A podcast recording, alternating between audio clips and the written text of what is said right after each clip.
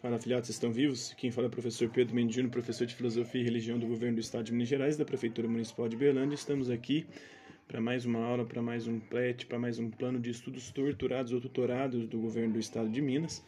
Né? Agora vamos falar um pouquinho da disciplina do conteúdo de é, projeto de vida do segundo ano do ensino médio, semana 4. A unidade temática que a gente vai trabalhar são eh, as competências para o século XXI. Né? Os objetos de conhecimento são autogestão, autoconhecimento, autonomia. As habilidades é identificar elementos essenciais para viabilizar uma realização.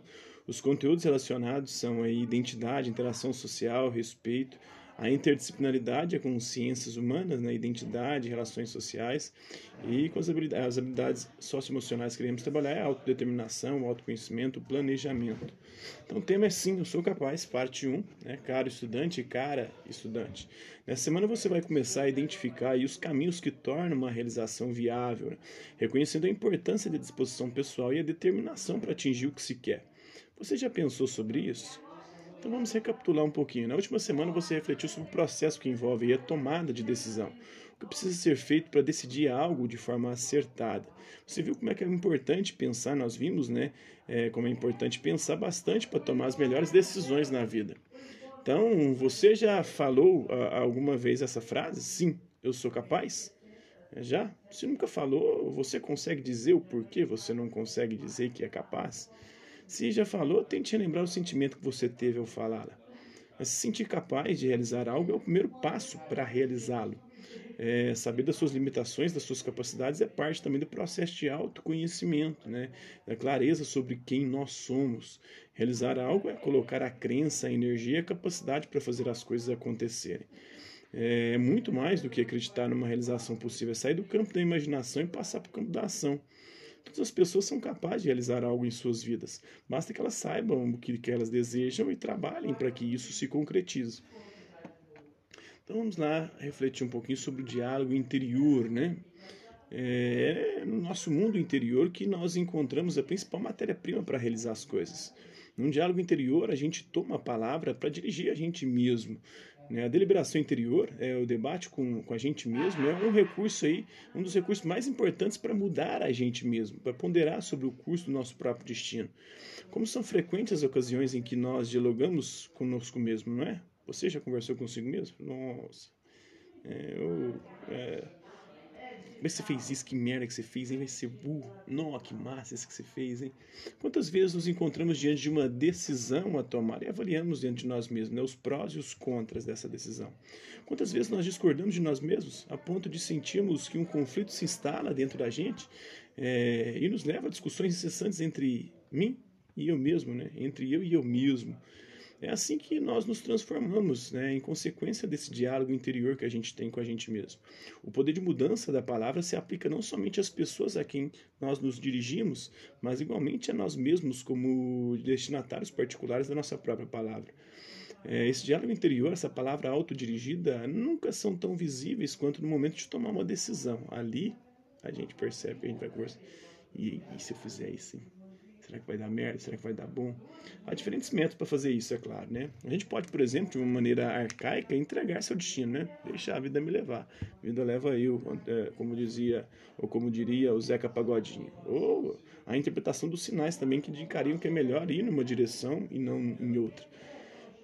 Também podemos deixar as coisas acontecerem seguir a inclinação que os eventos indicam, né? O que é uma variante do fatalismo ou do arcaísmo, né? Deixa é, a vida me levar. Podemos racionalizar tudo isso e fazer de conta que acreditamos em nossa estrela da sorte, que tudo sempre dá certo pra gente, no final vai ficar tudo bem. Ou ainda dizer a nós mesmos que, é, de qualquer maneira, seja o que for que nós fizermos, é, não vai acontecer coisíssima nenhuma. Né? Vai dar nada, vai dar nada, dá nada não, né? diz o, a, a expressão aí, é, popular mas também podemos romper com essa passividade, passar para o lado da ação e tomar a palavra, né, em seu fórum interior, no, nosso fórum interior, né, escutar as, diferentes vozes dentro da gente, ponderar, dizer em silêncio os nossos prós, os nossos contras. Nosso interior é preenchido de palavras, até que a palavra justa alimente a decisão que é então tomada e se impõe como tal. Então, é, esse texto é do Felipe Breton, né, um, um operador da ação, né, escola da palavra, um elogio da palavra, né, Nós vamos falar sobre pensamento e opinião. As trocas humanas abrem os olhos para novas possibilidades, para o apoio, né, para a necessidade de correções e adaptações com a condição em que as pessoas não se agarrem com unhas e dentes às suas opiniões. A gente tem que saber que, né, dependendo de, de determinadas é, opiniões que a gente tem, essas opiniões podem não ser consistentes, não há problema nenhum em mudar de opinião. Se você vê que existe uma opinião melhor que a sua, mais bem fundamentada, melhor é, sustentada, né? É, Pode-se dizer que a opinião é o pensamento antes do raciocínio. Opinião é igual o fiafó, né? Todo mundo tem o seu, o de vocês, o meu não, o meu só eu que tenho ele. Então, é, opinião é algo particular, todo mundo tem a sua, e independentemente, e independe, na maior parte das vezes, de conhecimento. É, o material, o próprio Platão já fazia distinção entre a doxa e a episteme. A opinião né, que é o que cada um tem e é, varia de pessoa para pessoa, e a episteme, que é o conhecimento que visa a universalidade, ser válido em qualquer tema, em qualquer lugar, para qualquer pessoa. Então, essa é a diferença entre opinião e conhecimento. Opinião é algo particular, muitas vezes sem fundamentação nenhuma, e por isso que a gente pode mudar constantemente. Enquanto o conhecimento é algo universal, o conhecimento que vale aqui, o que você aprende em física no Brasil, é o mesmo que você aprende no Japão, nos Estados Unidos, na, na, na Europa, em qualquer lugar do planeta. Né? Então, o conhecimento é universal. A opinião é particular e a opinião varia de pessoa para pessoa e a opinião na maior parte das vezes ela é sustentada, ela nós a temos sem nenhuma base é, sólida, né? sem nenhum conhecimento mais fundamentado, mais sólido, né?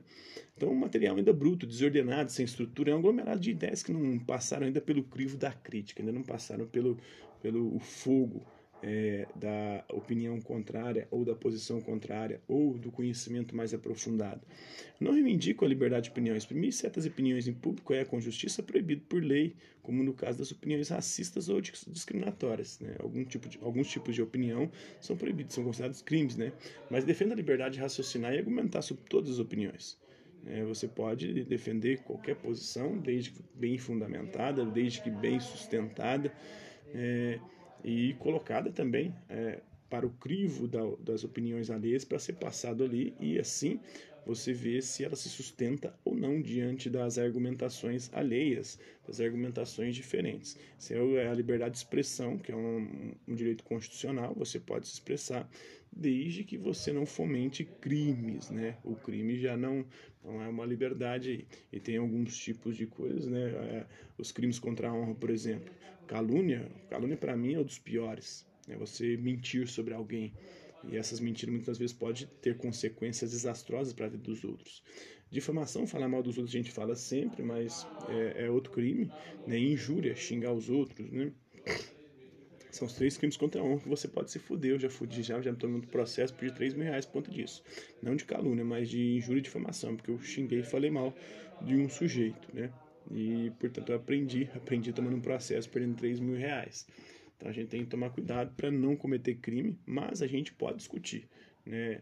Discutir. Para mim é discutível alguns dos tipos de crimes contra a honra, por exemplo, a injúria e difamação, acho que deveria ser liberdade, deveria haver liberdade para gente poder falar mal dos outros, né? E também desde que não seja mentira, né? Desde que não seja calúnia e também xingar os outros. Eu acho que a gente tem, tem deve ter o direito de xingar as pessoas, em público ou no privado, né? Acho que a gente deveria ter esse direito. Eu acho, é uma coisa que a gente precisa discutir.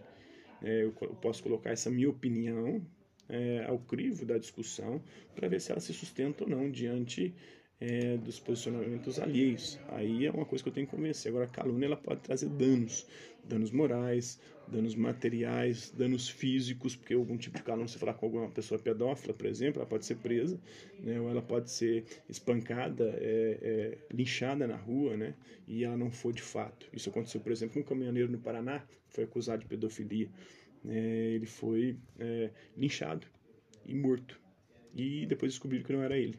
Teve um sujeito que foi preso, acusado de pedofilia, ficou cinco anos na cadeia. Com certeza foi estuprado lá, pegou AIDS, enfiaram cabo de vassoura no fiofó dele e aí. Depois de cinco anos, descobriram que não era ele, o criminoso era outro.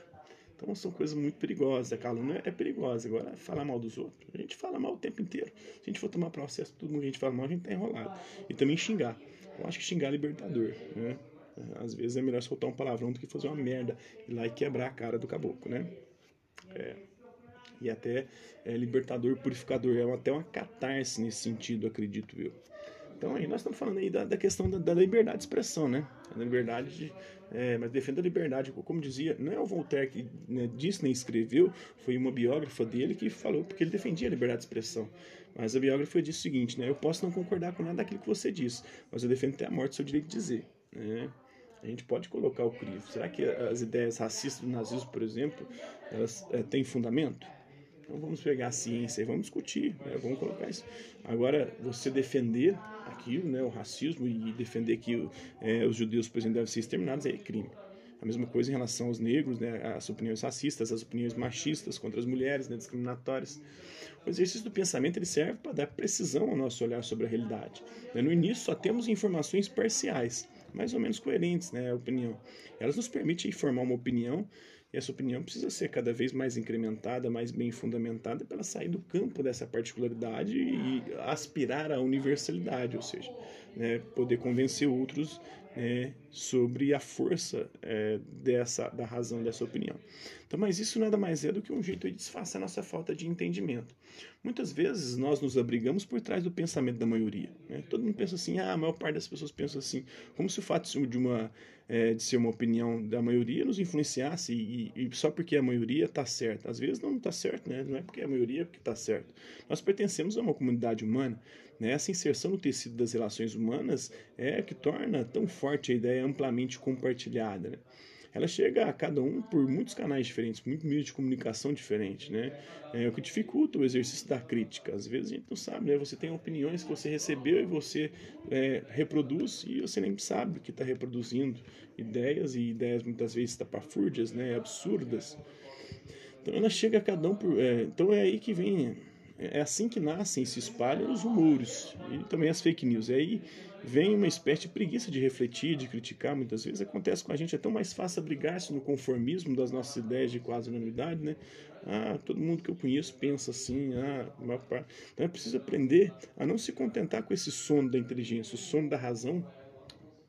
Tem uma imagem é, de um artista do século XIX, se eu não me engano, que ele diz que o sono da razão produz monstros. Né? E quando a gente é, é, deixa a, a, a, nossa razão, a nossa inteligência dormir, é, isso acaba fazendo com que os monstros possam surgir, porque a gente não vai criticar, a gente não vai questionar, a gente não vai colocar em xeque. E aí vai deixando as coisas acontecer. Foi assim, por exemplo, no nazismo né, e outros regimes é, absurdos. Ninguém criticava, ninguém questionava, todo mundo aceitava, todo mundo né, batia continência e quando viu, estávamos cometendo, cometendo crimes absurdos né, crimes inadmissíveis. Então isso se aprende principalmente na escola, a gente deveria aprender isso na escola.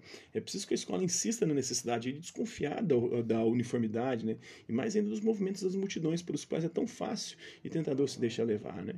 Então, é, esse texto aqui é de opinião, né, a, a, uma nova pequena filosofia do Jacques Albert. Né.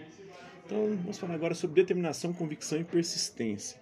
É com uma disposição correta é, para ir adiante com sabedoria e munido dos dados e recursos necessários que a realização acontece. Né? Então precisa ter disposição correta para ir adiante né, com sabedoria, sabendo o que a gente está fazendo, munido dos dados, as informações, os recursos necessários para que a gente possa conquistar aquilo que a gente tanto almeja. Determinar é deixar claros é, quais são os elementos de uma situação, de uma coisa, de um acontecimento. A palavra determinação vem de determinar, que é chegar ao fim. Determinação é você ter isso, né? O, o, objetivo de chegar até o fim naquilo que você deseja, naquilo que você está empreendendo, né? E se usa no sentido de estabelecer limites também, né? Chegar ao fim e ter limite, né?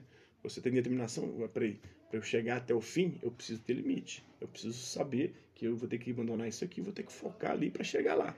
Né? Se, eu, se eu me desviar no caminho, lascou. Eu estou ferrado.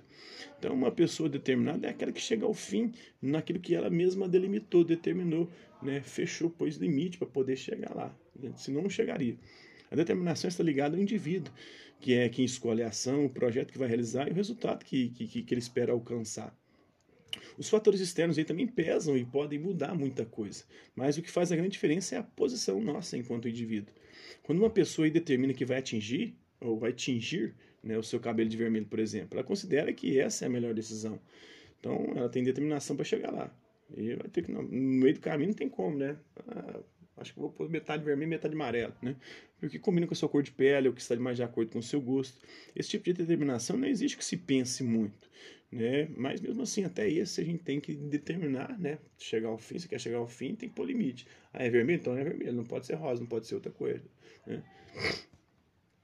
É, outras determinações, por exemplo, ou porém, exigem um pouco mais tempo, de tempo, uma reflexão mais cuidadosa antes da gente definir, né? Antes de serem definidas. Então, determinação não é esperança ou vontade, é uma escolha de seguir em uma direção para determinar-se. A pessoa precisa ter metas claras, o que, que ela quer, convicção do que, que ela quer alcançar, disposição para procurar os recursos e fazer os esforços necessários para chegar lá. Né? Quem não tem metas não pode ser determinado, pois ele não sabe o que, que ele quer alcançar, onde que ele quer chegar. Né? E mais, né? quem tem determinação consegue persistir quando as coisas não saem exatamente como elas estavam previstas. Né? Então, metas, força interior, ou seja, convicção é, e confiança é, de que o que você deseja será alcançado. A combinação dessas coisas é o que gera determinação. Sem força, né, sem confiança, sem convicção, as metas elas não se realizam. O nosso projeto não vai se concretizar. Com força e confiança, mas sem metas, a pessoa fica na intenção e na esperança, mas também não chega lá. Então, estudante, espero que você tenha refletido durante né, é, essas palavras né, e anotado os pontos que mais chamaram a sua atenção. É, na próxima hora você vai pensar em realizações de um modo mais prático. Então, até a próxima. Hasta la vista, babies. Tchau, tchau.